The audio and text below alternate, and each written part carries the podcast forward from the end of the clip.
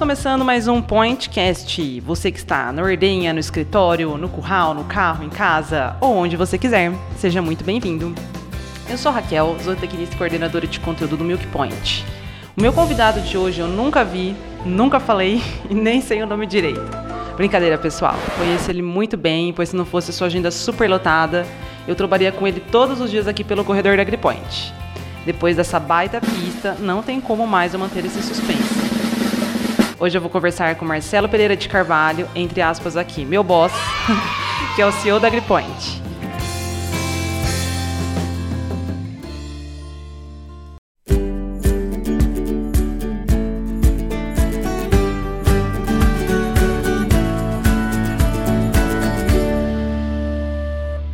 Muito bem-vindo, Marcelo, e até que enfim você por aqui, hein? Pois é, Raquel, obrigado pelo convite, né? E, e para mim é uma situação um tanto quanto diferente do dia a dia, né? mas acho que vai ser bem legal esse bate-papo aqui nosso.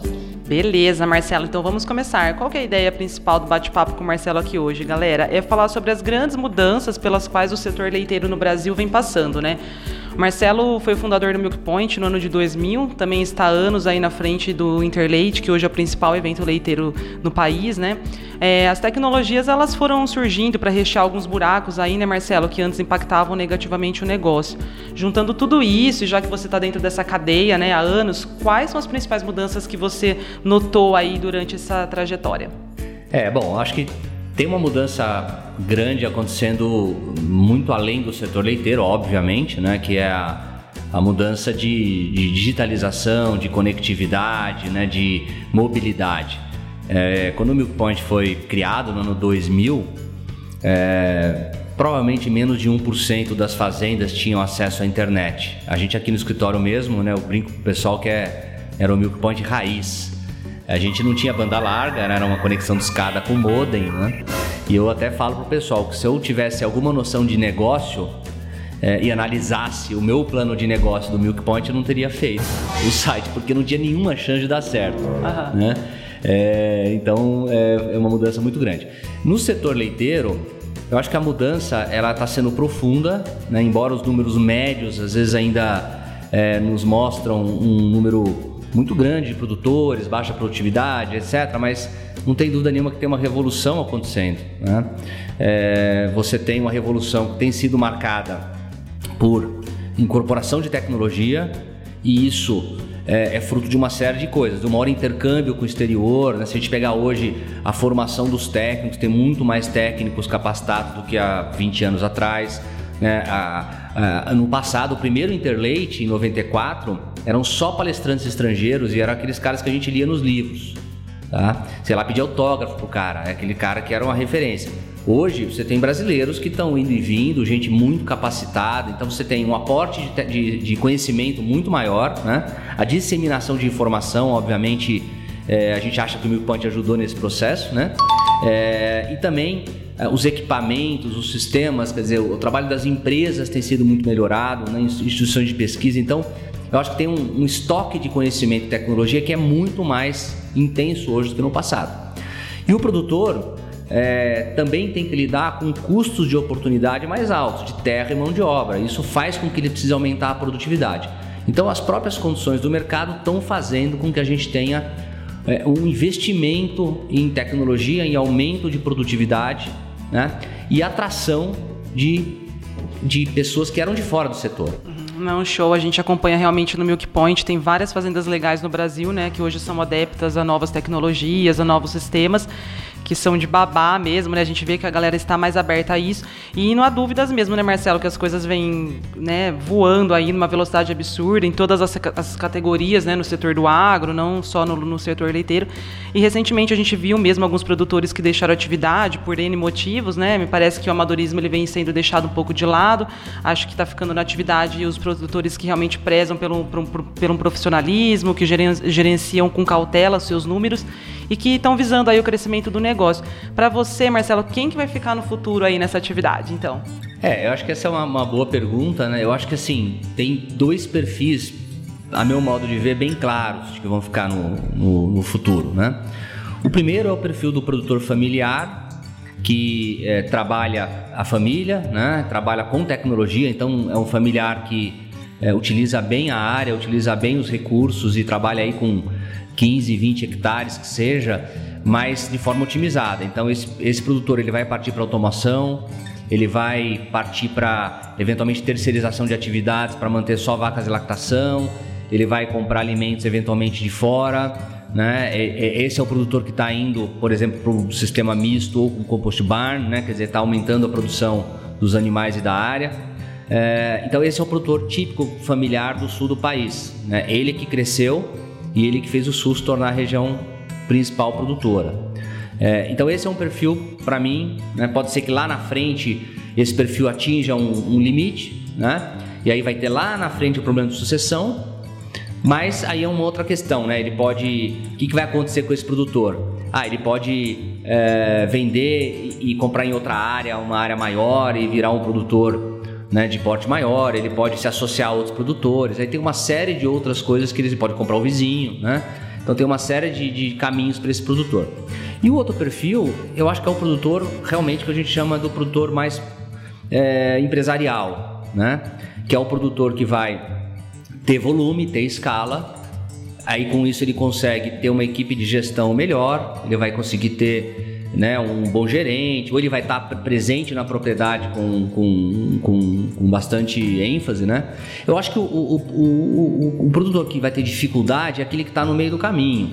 É aquele que tira seus 1.500, 2.000, 3.000, até 5.000 litros por dia, não está na propriedade, né? Consequentemente, ele não está acompanhando a complexidade de uma atividade que com esse volume já gera, né? já tem uma quantidade de recurso investido na propriedade que é significativo, é, e ele tem dificuldade de contratar um bom, é, um bom corpo gerencial. Né? Então, esse, é, para mim, é o, é o produtor que, que vai ter dificuldade. Esse produtor, ele pode desenvolver formas de fazer isso, ele pode se associar a outros produtores. Nós temos o exemplo da Terra do Leite lá do, né, do nosso amigo José Rezende, né, que é, tinha exatamente esse perfil, né, uma fazenda longe é, e com escala pequena e resolveu desativar e ficar sócio num projeto muito maior. Então acho que esse é o tipo de associação a gente pode começar a ver com mais frequência no setor. É, um outro é, um outro componente que a gente não pode deixar de falar no Brasil é o fato da gente ter prêmios por volume que são maiores que qualquer outro prêmio. Então, o produtor que produz mais litros por dia, ele tem ainda, e, vai continuar tendo, né? talvez menos no futuro, mas ainda, ainda tem, um bônus por volume. Então, você imagina o seguinte: você, se você produzir mil litros por dia ou produzir 10 mil litros por dia, o preço do leite vendido para 10 mil litros vai ser maior do que o preço para mil litros, até 30%, 40% eventualmente. Então, isso é uma vantagem muito grande para se investir em escala. Tá certo? É, então, no Brasil, a gente tem essa situação em que o pequeno produtor, ele indiretamente subsidia o grande produtor. E até interessante, porque esses dados a gente levantou pelo aplicativo Milk Point Radar, muita gente bateu no Milk Point Radar, que está a serviço da indústria, a indústria eventualmente também não gostou, enfim, tem um monte de coisa aí, mas o fato é, ninguém nunca tinha levantado esses números. Quem levantou foi nosso aplicativo gratuito que gerou informações para o mercado. E eu nunca vi governo levantar esse número, né? nunca vi política pública adressar esse problema. Né? Quem levantou isso foi o nosso aplicativo, que é uma situação de mercado. Né? Os laticínios pagam mais porque eles entendem que aquele cara com volume tem uma vantagem, é, uma série de vantagens em relação a você lidar com um monte de pequenos produtores. Mas é claro que a gente tem que lembrar que o leite é uma, uma atividade muito heterogênea, é uma atividade que a movimentação ela é lenta, né? É uma movimentação que ela vai sendo aos poucos, não vai ser todo mundo que vai fazer, mas eu diria que tenho falado isso, o, o leite é a atividade do agronegócio está passando pela maior revolução tecnológica e gerencial. Outras já passaram. O leite está passando nesse momento. Não, legal. É, eu acho que você citou várias coisas importantes, por mais que seja uma categoria bem heterogênea, acho que unindo os pontos também das questões anteriores, com essa conectividade, né? O perfil do produtor ele vem mudando. Você também citou sobre associações, a gente vê, a gente publicou recentemente no Milk Point algumas associações que vêm se formando novamente no setor, mais fortes, com um espírito mais de união, de, de clube de compras. Então acho que tudo vem aí a calhar com esse novo perfil, né? A mentalidade diferente, uns produtores mais flexíveis, com cabeças mais abertas, né? O fato da terceirização também é algo bem interessante que você citou. A gente também publicou recentemente uma matéria no Milk falando sobre isso. No gado de corte é uma, situação bem comum já, né? No leite não é tão comum como no, no, na pecuária de corte, mas a gente vê que algumas propriedades também já vêm é, é, trabalhando com isso. E já que a gente está falando de futuro, Marcelo, eu sei que a pergunta é bem difícil, mas no seu ponto de vista, você acha que o leite ele vai ser um bom negócio daqui para frente? Eu acho que sim, né? É, claro que dentro dessa resposta tem uma série de comentários, né? Então acho que assim, do lado da demanda, é, a gente tem um, um, horizonte interessante no mundo, que é o aumento de, de, de consumo de proteínas animais. Isso é, gera uma perspectiva muito favorável né, para o nosso, nosso setor. Nós estamos falando principalmente de Ásia e principalmente de África, né, onde você tem as maiores taxas de natalidade do mundo hoje. Agora, isso gera também uma pressão uh, ambiental, né, uma agenda ambiental que ela cada vez mais ela vai ter que fazer parte da nossa, da nossa discussão, da nossa conversa. Né. Então, o aumento do consumo de proteína animal ele vai gerar respostas, vai, necess, vai gerar necessidade de respostas por parte do setor. Como que a gente vai conseguir isso, né, reduzindo a pegada de carbono? Como que a gente consegue trabalhar a, a, a sociedade, trabalhar uma resposta para a sociedade nesse sentido, tá? Mas do ponto de vista de demanda tem. Agora, é importante lembrar que o, o leite ele vai ser cada vez mais uma plataforma e não um produto em si. É, se nosso objetivo é aumentar o consumo de leite fluido, nós vamos ter problema. Todos os países onde você tem um aumento de renda, uma sofisticação do consumo, você encontra um aumento dos derivados. Você vai encontrar um aumento de iogurtes, você vai encontrar um aumento de queijos, de produtos com soro de leite, proteínas lácteas, etc. Então, é, eu acho que a gente tem que olhar um pouco esse cenário, né? A gente ficar só, não, precisamos todo mundo tomar mais leite e tal, legal, muito bom, mas não, não aconteceu nos outros países. Né? E o consumidor hoje ele tem uma, à disposição muitos produtos é, concorrentes. Então nós temos aí né, desde chás, águas gaseificadas, smoothies, sucos, etc. A grande questão é como que o leite pode participar dessa festa, seja ele ou seja através dos seus derivados. Então esse é um ponto muito importante.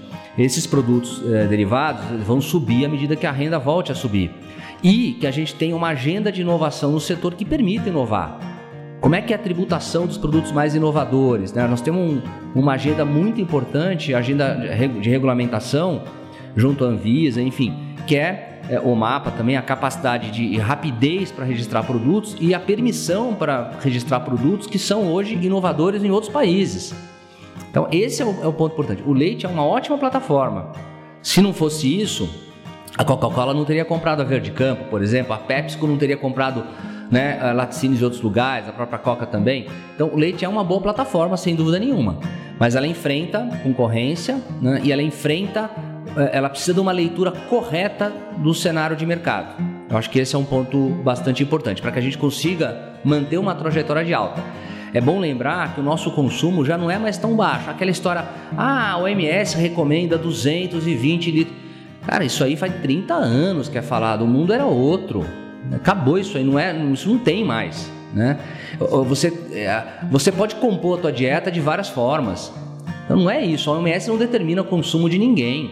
Né? O que você tem que fazer é o seguinte: como você consegue produzir produtos que vão atender às demandas de um consumidor que nasceu numa outra época. Ele não veio da nossa época.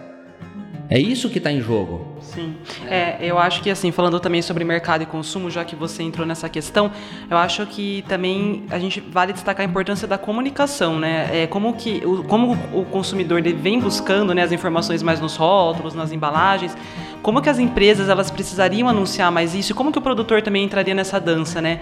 É, a gente vê algumas marcas que mostram a história, de repente, do produtor, porque o consumidor ele quer saber, né, de onde que veio aquilo, o que, que, que aquilo conta de história. Então, o que, que você acha aí, que como que o produtor ele precisa se encaixar nisso e as indústrias também? É, essa questão da comunicação é um desafio muito grande.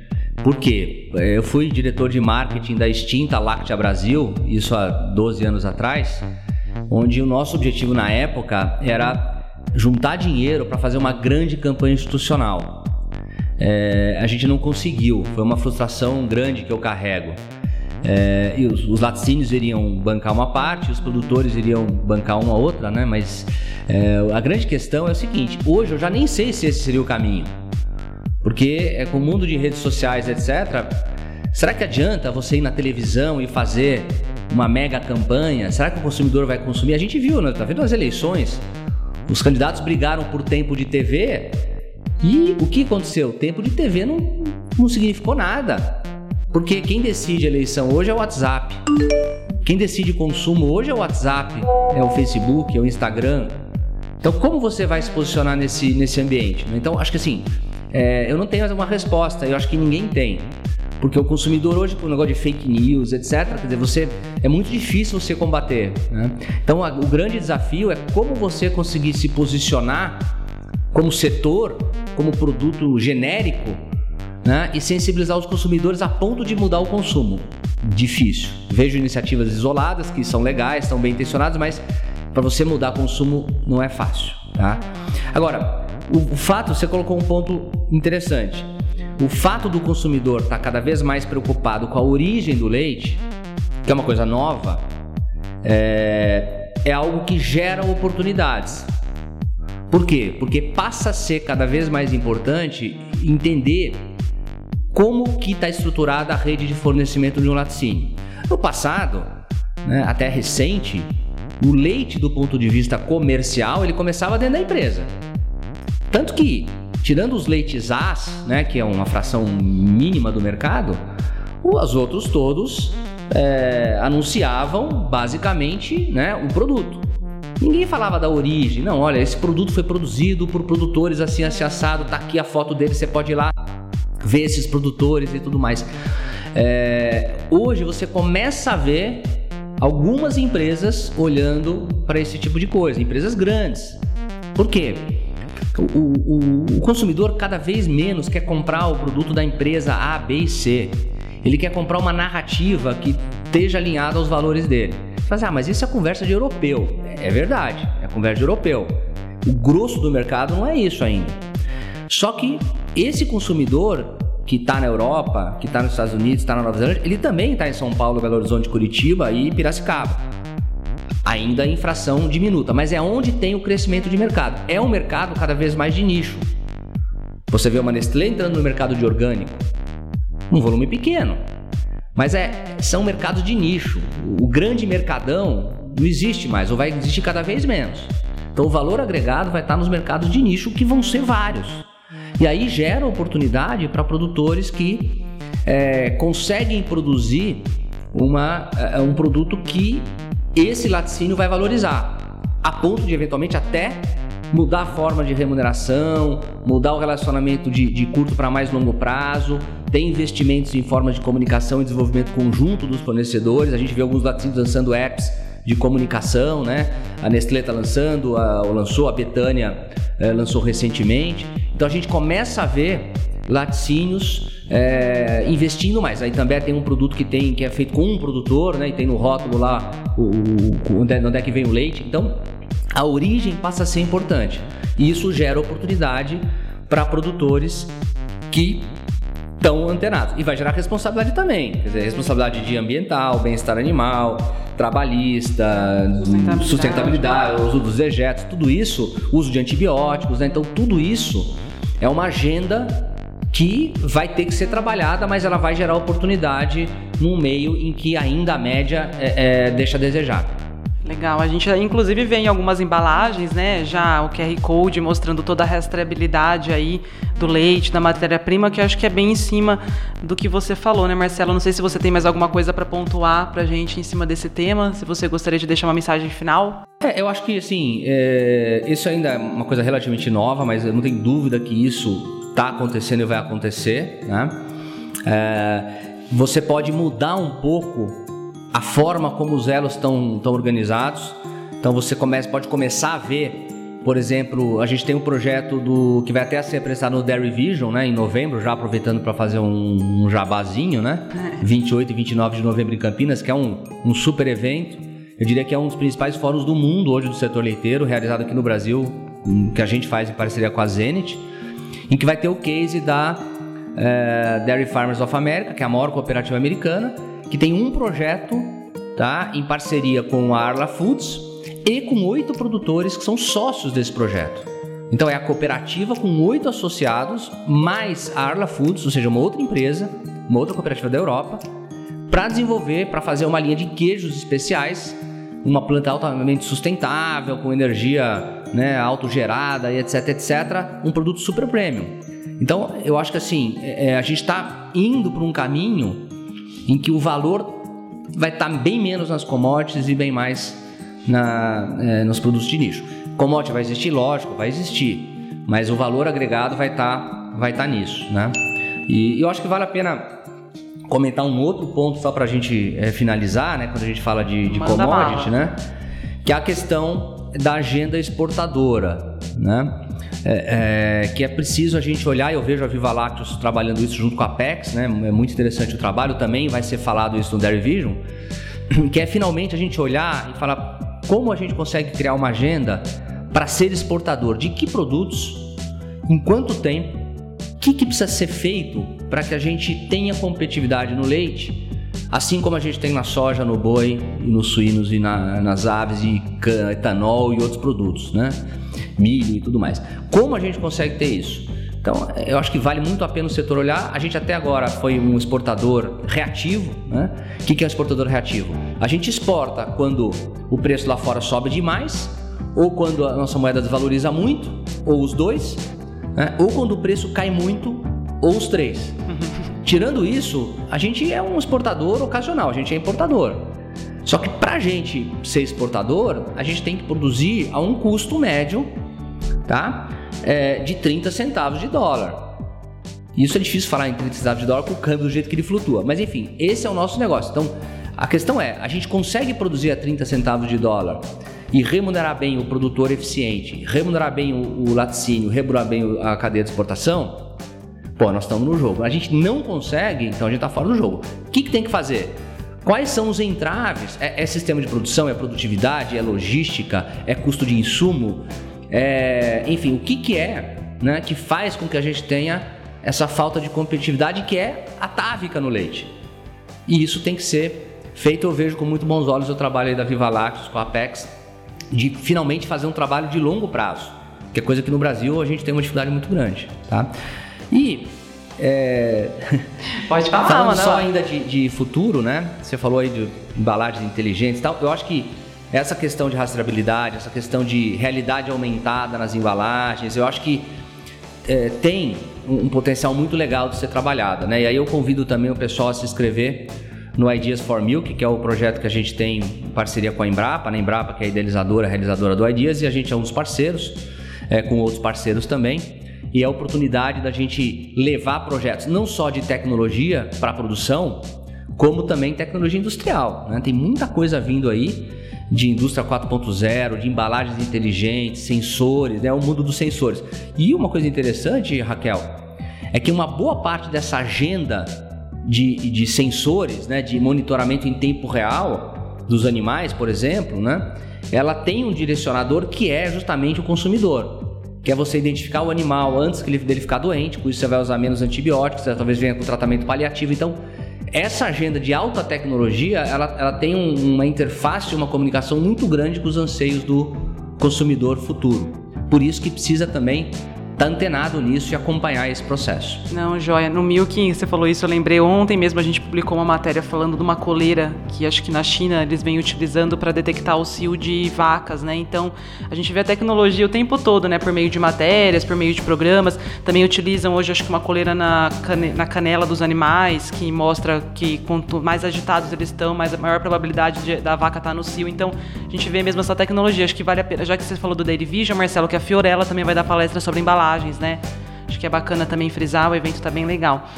Então acho que é isso, Marcelo. Gostaria de agradecer a sua participação e de todos os nossos ouvintes que nos escutaram fielmente até aqui. E antes disso, gostaria de propor que você desse pra gente hoje a dica de entretenimento, uma dica aí de livro, de vídeo. Eu sei que você assiste bastante coisa, sempre está conectado aí nesse mundão. Então se você puder hoje fazer as honras da casa aí com a sua sugestão pro pessoal.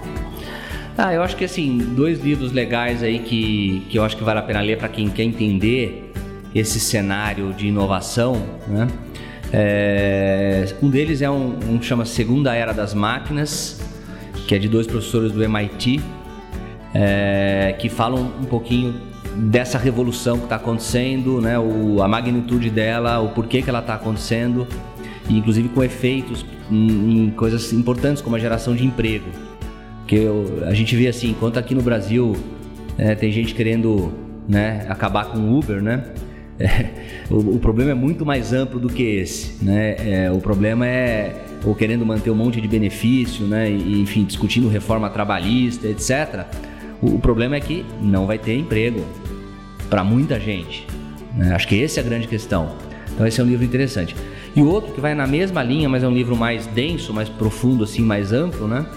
É o do Thomas Friedman, que é o, o que escreveu O Mundo é Plano há 10, 12, 12 ou 15 anos atrás, é, que já foi um livro inovador. Ele tem esse agora que é o Obrigado pelo Atraso, né? O Thank You for Being Late, que ele vai, ele fala um pouco disso tudo. Né? Então acho que esses dois livros aí, para quem quer acompanhar esse processo de mudança, vale a pena ler.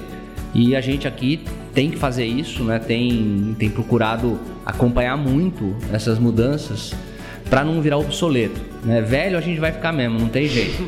Mas pelo menos se eu ficar velho e ultrapassado, aí, aí tô enrolado, né? Porque se eu ficar só velho, mas ainda é, com uma mentalidade jovem, ainda tem alguma chance de competir. Junta a experiência, né? Você fica no estilo Romário ali, só na boa. Não dá aquela corrida, mas você se posiciona bem e empurra pro gol. Agora, se eu ficar velho e ultrapassado, aí é, fica complicado, né? Então acho que todo mundo tem oportunidade de, de se atualizar e acompanhar esse fluxo de informações que está acontecendo. Uhum, não, beleza. Eu também assisti recentemente uma palestra que falava que realmente as tecnologias vão fazer com que muitos empregos não, nem existam mais, né? Algumas profissões, tudo. Mas ao mesmo tempo outras portas se abrem, né? Então é nisso que as pessoas, que as empresas têm que ficar de olho, né? Nessas lacunas aí. Então agradeço novamente a sua participação. Marcelo, sua agenda sempre lotada, achou um tempinho aí para a gente conversar. Então, dúvidas, críticas e sugestões podem ser enviadas para pointcast.milkpoint.com.br. Até logo e até o próximo. Tchau, tchau. Tchau, tchau. Obrigado, Raquel. Mas minha agenda não é tão cheia assim, vai. Você tá É sim, é bem cheia essa agenda. então tá bom. Espero que vocês tenham aproveitado. Até Obrigado, mais. tchau.